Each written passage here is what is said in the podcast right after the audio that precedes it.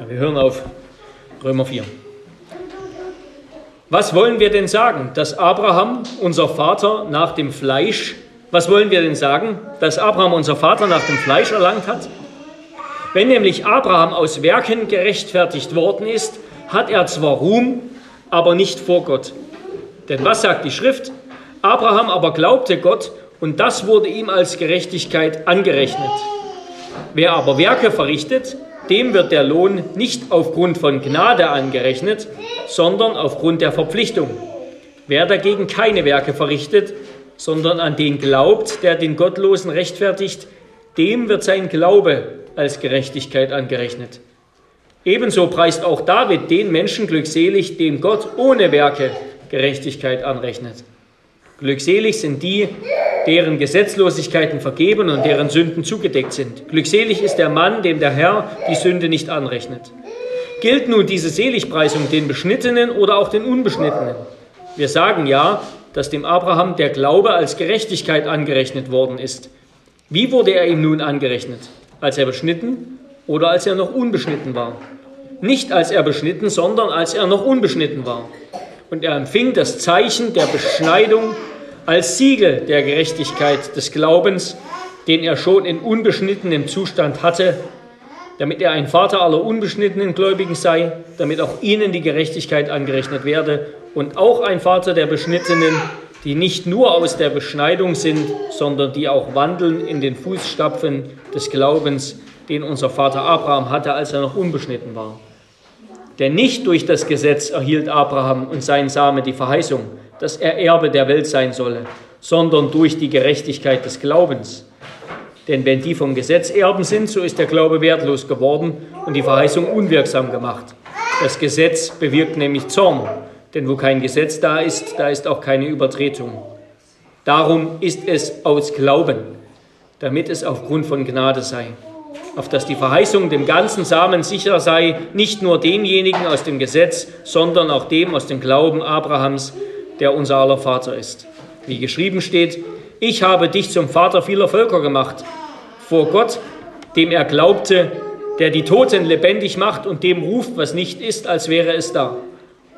Er, Abraham, hat da, wo nichts zu hoffen war, auf Hoffnung hingeglaubt, dass er ein Vater vieler Völker werde. Gemäß der Zusage, so soll dein Same sein. Und er wurde nicht schwach im Glauben, und zog nicht seinen Leib in Betracht, der schon erstorben war, weil er fast hundertjährig war, auch nicht den erstorbenen Mutterleib der Sarah.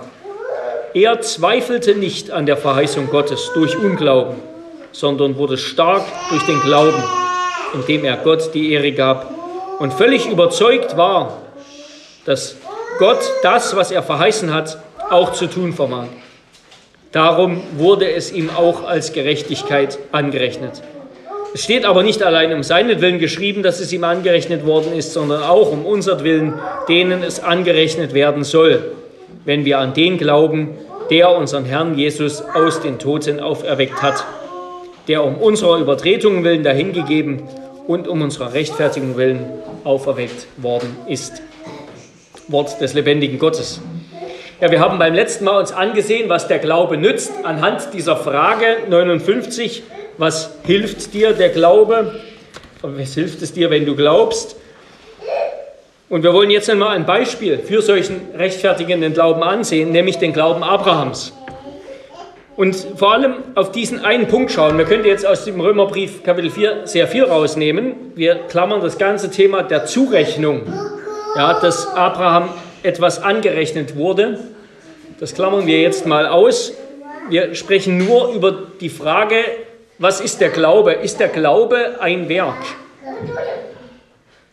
Also warum wird jemand gerechtfertigt? Und da habe ich drei Punkte. Glaube ist kein Werk, sondern Eingeständnis meines Bankrotts. Also im Grunde könnte man sagen, meiner Werklosigkeit. Glaube ist zweitens kein Werk, sondern kindliches Vertrauen auf Gott. Und Glaube ist drittens kein Werk, sondern er empfängt das Werk Gottes. in den jüdischen Schriften zwischen den beiden Testamenten, also nach dem Alten Testament, vor dem Neuen Testament, da sind so ungefähr 200 Jahre dazwischen, ähm, zwischen dem Buch Maleachi und dann Matthäus, dem Matthäusevangelium oder eben dem Kommen Jesu. Ähm, und da haben die Juden natürlich auch weiter Bücher, Schriften verfasst. Das nennt man die intertestamentarische Periode. Und da haben die Juden auch eben viel reflektiert über das, was Gott gesagt hat in der Tora, in den fünf Büchern Mose, eben auch über Abraham. Und Abraham spielte da eine große Rolle. Sein Glaube wurde als vorbildhaft hingestellt. Vorbildhaft für echten, rettenden Glauben. Und dabei haben die Juden damals, in dieser Zeit, haben sie das, was über Abraham gesagt wurde, vermischt. Wir lesen ja über Abraham, Genesis 15, Vers 6, ganz wichtige Aussage. Und Abraham glaubte dem Herrn und das rechnete er ihm als Gerechtigkeit an. Und später sagt Gott über ihn oder sagt Gott zu ihm, Genesis 26, und in deinem Samen sollen gesegnet werden alle Völker der Erde weil du meiner Stimme gehorsam gewesen bist und meine Rechte, meine Gebote, meine Satzungen und meine Gesetze gehalten hast. Die haben also die Aussage, dass Abraham durch Glauben, wegen seines Glaubens gerechtfertigt worden ist und dass er gehorsam war und das getan hat, was Gott von ihm wollte. Die haben sie vermischt. Und da heißt es zum Beispiel im ersten Makkabäer-Buch, 1. Makkabäer 52, wurde Abraham nicht in der Versuchung als treu erfunden und wurde ihm das nicht zur Gerechtigkeit angerechnet. Also die Versuchung, das ist die Prüfung mit Isaak, ja, wo Gott ihm gesagt hat, er soll Isaak opfern.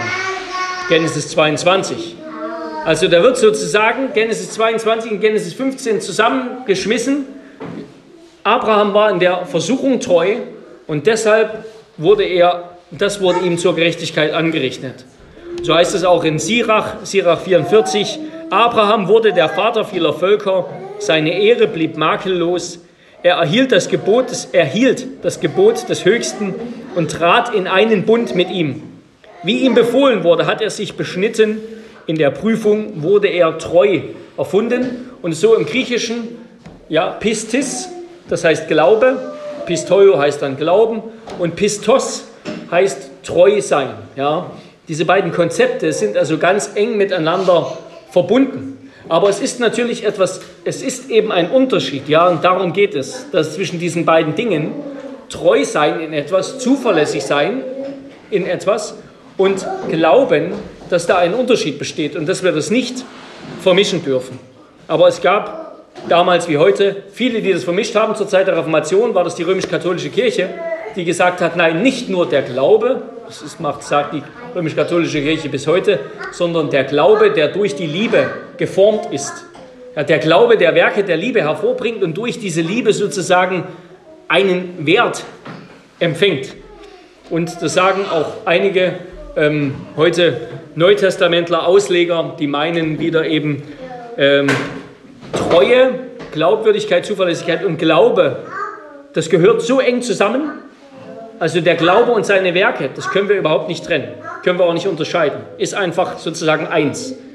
Die Gerechtigkeit und das neue Leben ist eins. Und darum geht es. Ähm, dass Paulus eben auf diese Auslegung der Juden von der Abrahamsgeschichte, ja, von Genesis 15 und so weiter, dass Paulus da auch darauf antwortet. Der Paulus liefert sozusagen auch eine andere Auslegung von Genesis 15, von der Abrahamsgeschichte. Und, und zwar welche. Aber bevor ich das ausführe, möchte ich ganz kurz sagen, dass, oder ganz kurz ausführen, wie Paulus zu einer anderen Auslegung kam. Ja, wie kam Paulus dazu, Abraham nicht mehr so zu verstehen?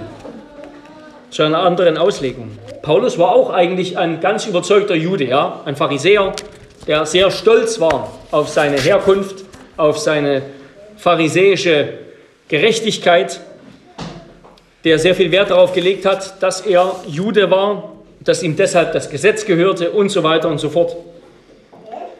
Könnten wir jetzt sehr ausführlich darauf eingehen.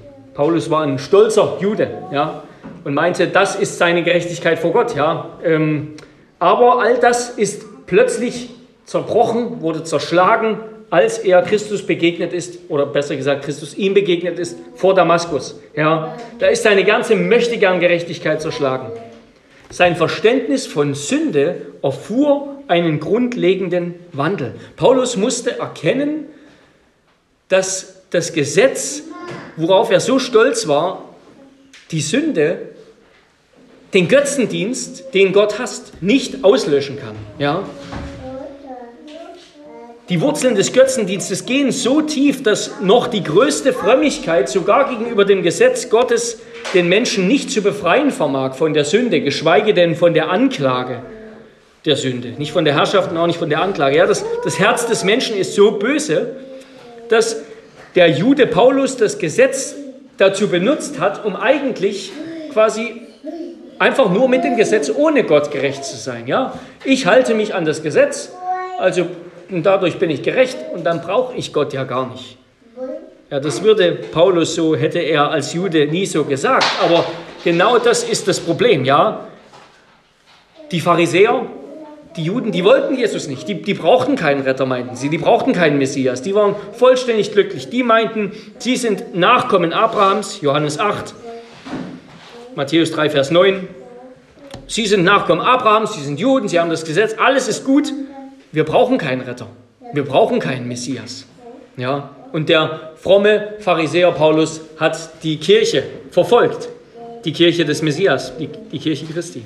Erst als er Christus begegnet ist, hat er erkannt, alles Trachten des Fleisches, alles Trachten, alles Wollen des christuslosen Menschen ist böse, ist Feindschaft gegen Gott. Der Mensch kann das beste Gesetz, eben das Gesetz Gottes haben. Wenn Gott nicht sein Herz verändert, dann hilft es ihm gar nichts. Römer 8, Vers 7. Und so konnte Paulus dann später auch sagen, denn auch wir waren einst unverständig, ungehorsam, gingen in die Irre. Er hatte erkannt, auch als Pharisäer in seiner ganzen Frömmigkeit, das war vor Gott alles nicht viel wert. Also Paulus Biografie hat sozusagen ein ganz, eine, ja, Paulus hatte in seiner Biografie etwas erlebt, ja, das hat sein Verständnis von Glaube, von Sünde, von Rechtfertigung verändert. Und das gehört aufs engste zusammen. Es ist etwas in Paulus Biografie geschehen, das ihn befähigt hat, das Alte Testament, die Bibel anders zu lesen. Nämlich Christus ist ihm begegnet und da musste er erkennen, meine ganze Möchtegern-Gerechtigkeit, die taugt nicht. Mit anderen Worten hat er erkannt, ein erster Ausdruck rechtfertigenden Glaubens ist das Eingeständnis vor Gott vollkommen bankrott zu sein. Ja? Eben nicht zu können, nicht zu wollen, dass alles nicht ausreicht. Ja? Das ist auch etwas, was Paulus in Römer 7 sagt. Wenn das für den Christen gilt, dann umso mehr auch für den Juden Paulus. Mit seinem ganzen frommen Wollen hat er es doch nicht vollbracht, das zu tun, was vor Gott wohlgefällig ist. Und genauso auch Abraham.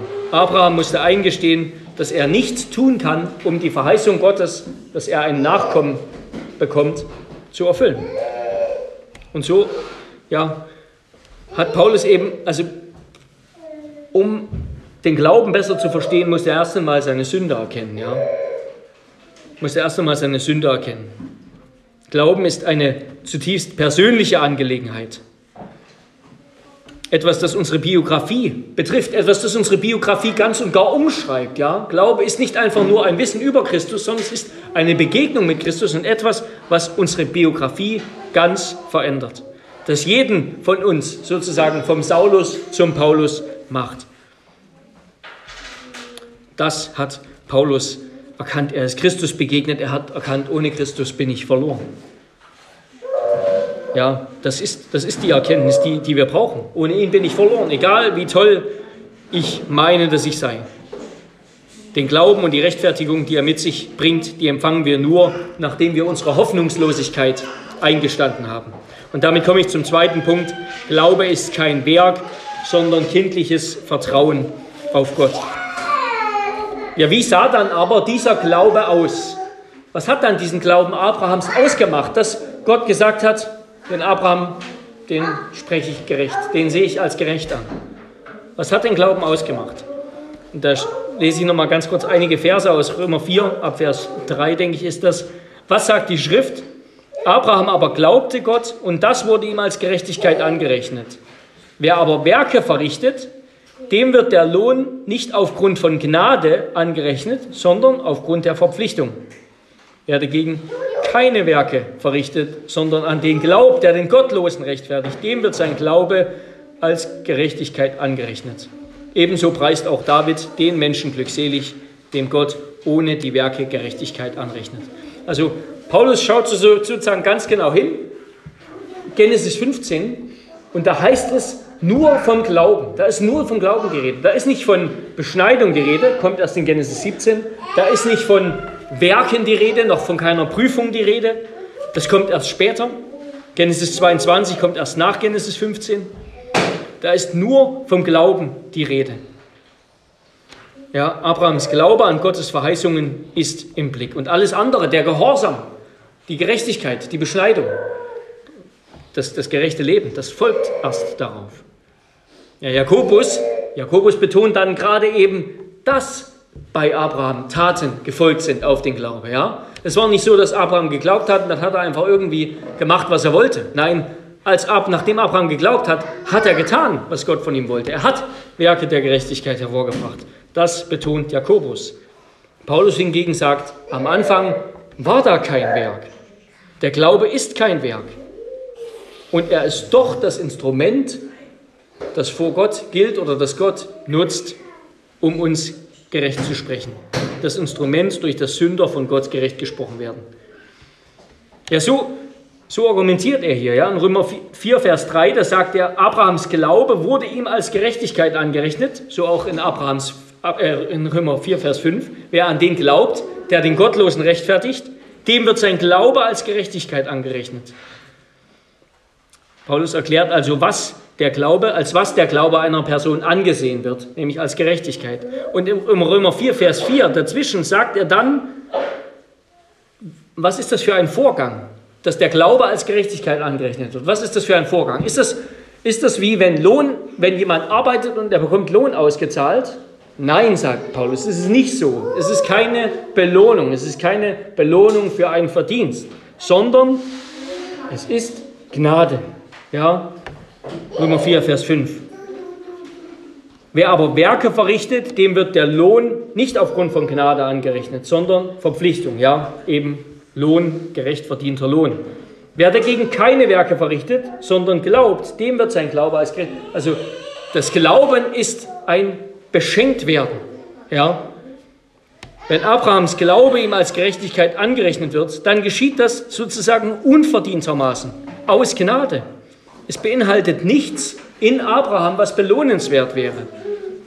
Der Glaube hat an sich keinen Wert.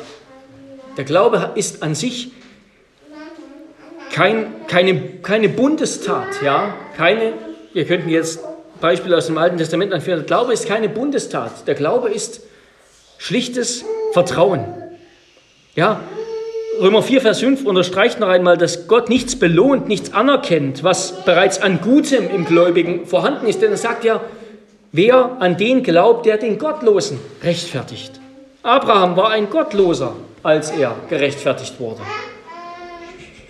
Ein Heide, ja, war nicht besser als ein Heide. Sein Glaube ist kein gerechtes Werk, ist kein Akt der Bundestreue, ist keine Haltung, keine Handlung, die ihn irgendwie bereits gerecht macht sondern Gott rechnet dem Gottlosen Gerechtigkeit zu. Gott sieht Abraham und David als im Recht an, nicht weil sie de facto gerecht sind, de facto sind sie gottlos, sondern weil sie Sünder sind, die ihm vertrauen, weil sie auf sein Wort vertrauen. Und deshalb ist dann die Gerechtigkeit, die Abraham geschenkt wird, nicht seine eigene, nicht irgendwie eine Gerechtigkeit, die schon wie in, in Glauben angelegt ist, wie in, ein, wie in einem Samen sozusagen, sondern es ist eine fremde Gerechtigkeit. Es ist eine Gerechtigkeit, die Gott ihm schenkt, die Gott ihm zurechnet. Ja, so heißt es, weiter bezieht sich Paulus auf Psalm 32, ebenso preist auch David den Menschen glückselig, dem Gott ohne Werke Gerechtigkeit anrechnet. Gott rechtfertigt den Gottlosen, Gott, recht, Gott rechnet Gerechtigkeit dem zu, der ohne Werke ist. Ja, der ohne Werke ist. Und was ist der Gegenwert? Was ist der Gegenwert zu dieser Gerechtigkeit? Ja, es ist der Tod Christi. Ja. Es ist Christus, der mit seinem Leben bezahlt hat. Das ist, das ist das, was Paulus in Römer 3 ausführt, ja, direkt vor diesen Versen. Christus hat mit seinem Leben bezahlt. Christus ist gestorben am Kreuz.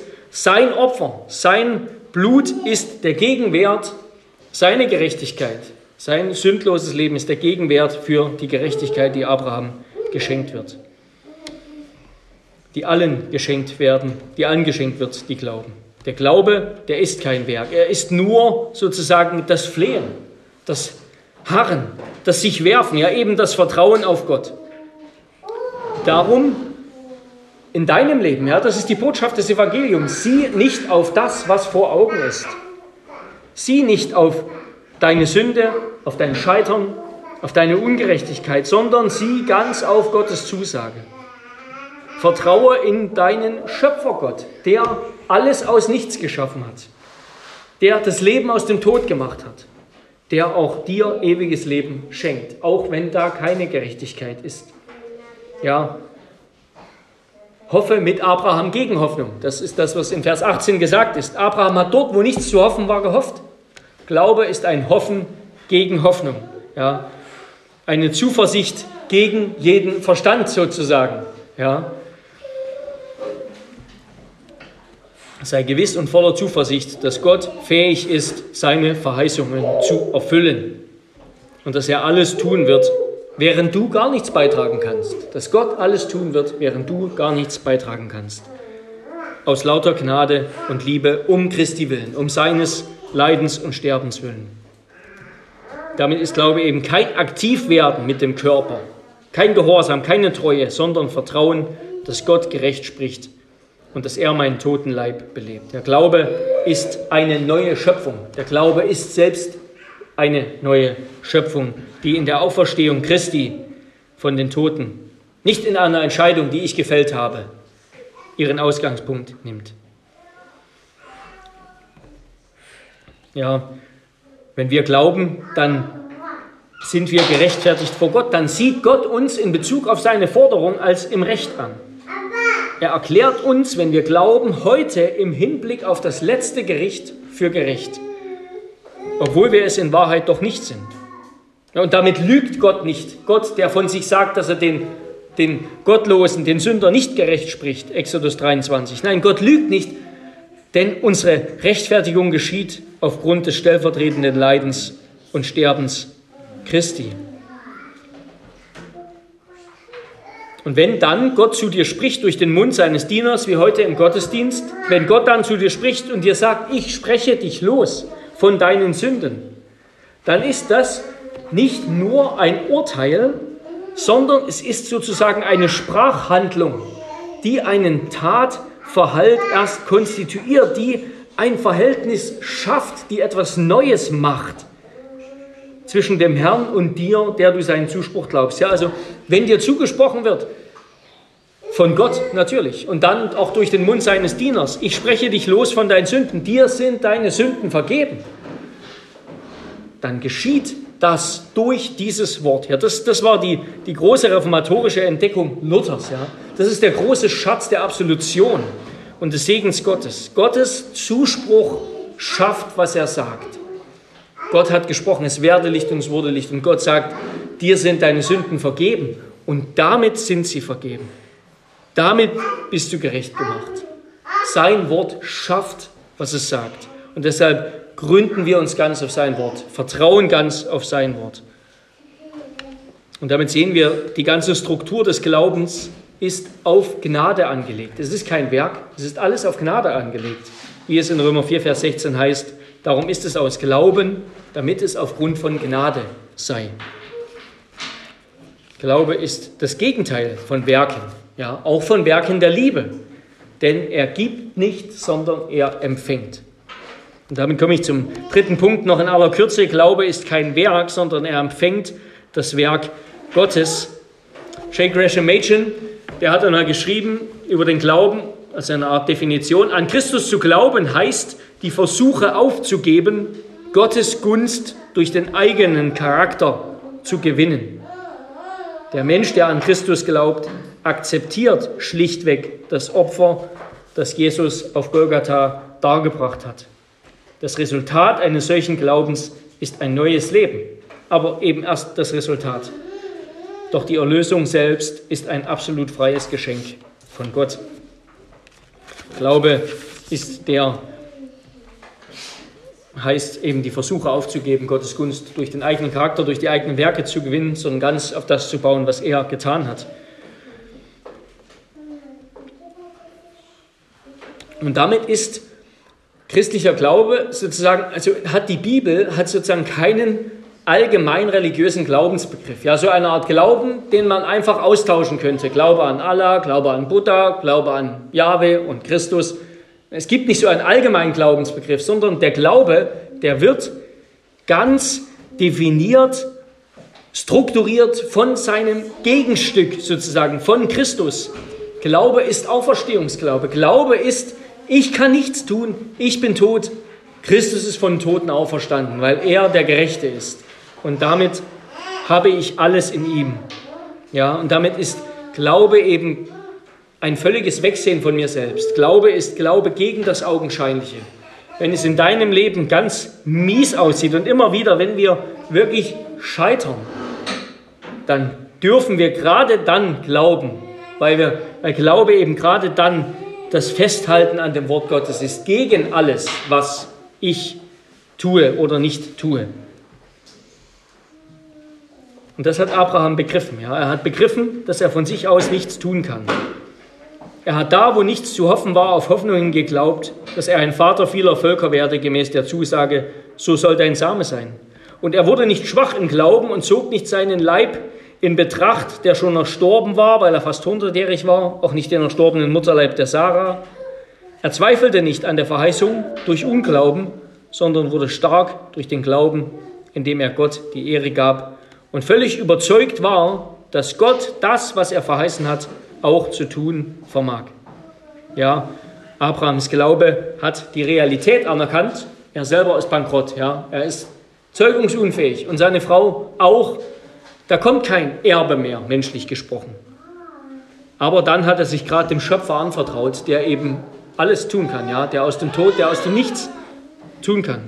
Und mit diesem Glaube hat Abraham Gott gerechtfertigt, ja. Er hat Gott Recht gegeben, hat Gott die Ehre gegeben, hat gesagt, ja Gott, du bist der, der das tun kann. Ich bin's nicht. Und so ruht der christliche Glaube ganz in Christus. Ein Christ gibt jeden Stolz auf, indem er erkennt, ich bin ein verdammter Sünder. Aber er vertraut dann fest in das Opfer Christi, dass alles für ihn getan wurde von Christus. Der Glaube macht also Gott selbst und sein in Christus offenbares Handeln zu seinem Inhalt. Ja. Der Glaube ergreift Gott, der sich uns in seinem Wort gibt. Und das ist wunderbar, damit will ich schließen, dreimal spricht Paulus hier über Gott. Drei Definitionen gibt Paulus in Römer 4 von Gott. Ja, er spricht in Römer 4, Vers 5 von Gott, der den Gottlosen rechtfertigt. In Vers 17 von Gott, der die Toten lebendig macht und ruft dem, was nicht ist, als wäre es da. Und in Vers 24 von Gott, der unseren Herrn Jesus von den Toten auferweckt hat. Rettender Glaube ist immer Glaube an diesen Gott, ja. So ist Gott. Gott ist ein Gott, der die Gottlosen rechtfertigt. Gott ist ein Gott, der die Toten lebendig macht. Gott ist ein Gott, der unseren Herrn Jesus Christus auferweckt hat. Und Glaube ist, sich ganz diesen Gott zu eigen zu machen, ganz und allein auf ihn zu vertrauen. Und aus diesem Glaube kommt dann die Kraft, die Welt zu überwinden. Ja, aus diesem Glaube kommt die Kraft, die Welt zu überwinden. Amen.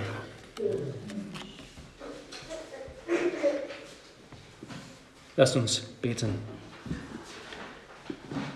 Herr unser Gott, wir danken dir für deine klare Offenbarung und vor allem dein Evangelium. Ja, der Glaube selbst ist das Evangelium, nämlich eine Haltung, in der wir eingestehen, ganz ehrlich und demütig vor dir, dass wir selbst nichts zu tun vermögen, aber dass wir es auch nicht brauchen, denn du hast alles getan. Herr, hilf uns immer wieder aufs Neue so zu glauben. Herr, wir wollen immer wieder selbst unsere eigenen Werke, unsere eigene Gerechtigkeit. Wir, wir schielen immer wieder auf das, was wir tun können. Und damit machen wir uns so oft nur unglücklich. Denn wir scheitern ja doch. Herr, so lass uns ganz und allein auf Christus blicken, auch in all unserer Ungerechtigkeit und Sünde und in ihm Trost und Leben und eine Gerechtigkeit empfangen, die ewig vor dir Bestand hat weil er alles bezahlt hat für uns mit seinem kostbaren Tod. In seinem Namen beten wir. Amen. Amen. Dann lasst uns auf die Verkündigung antworten. Das tun wir mit Psalm 32. Psalm 32.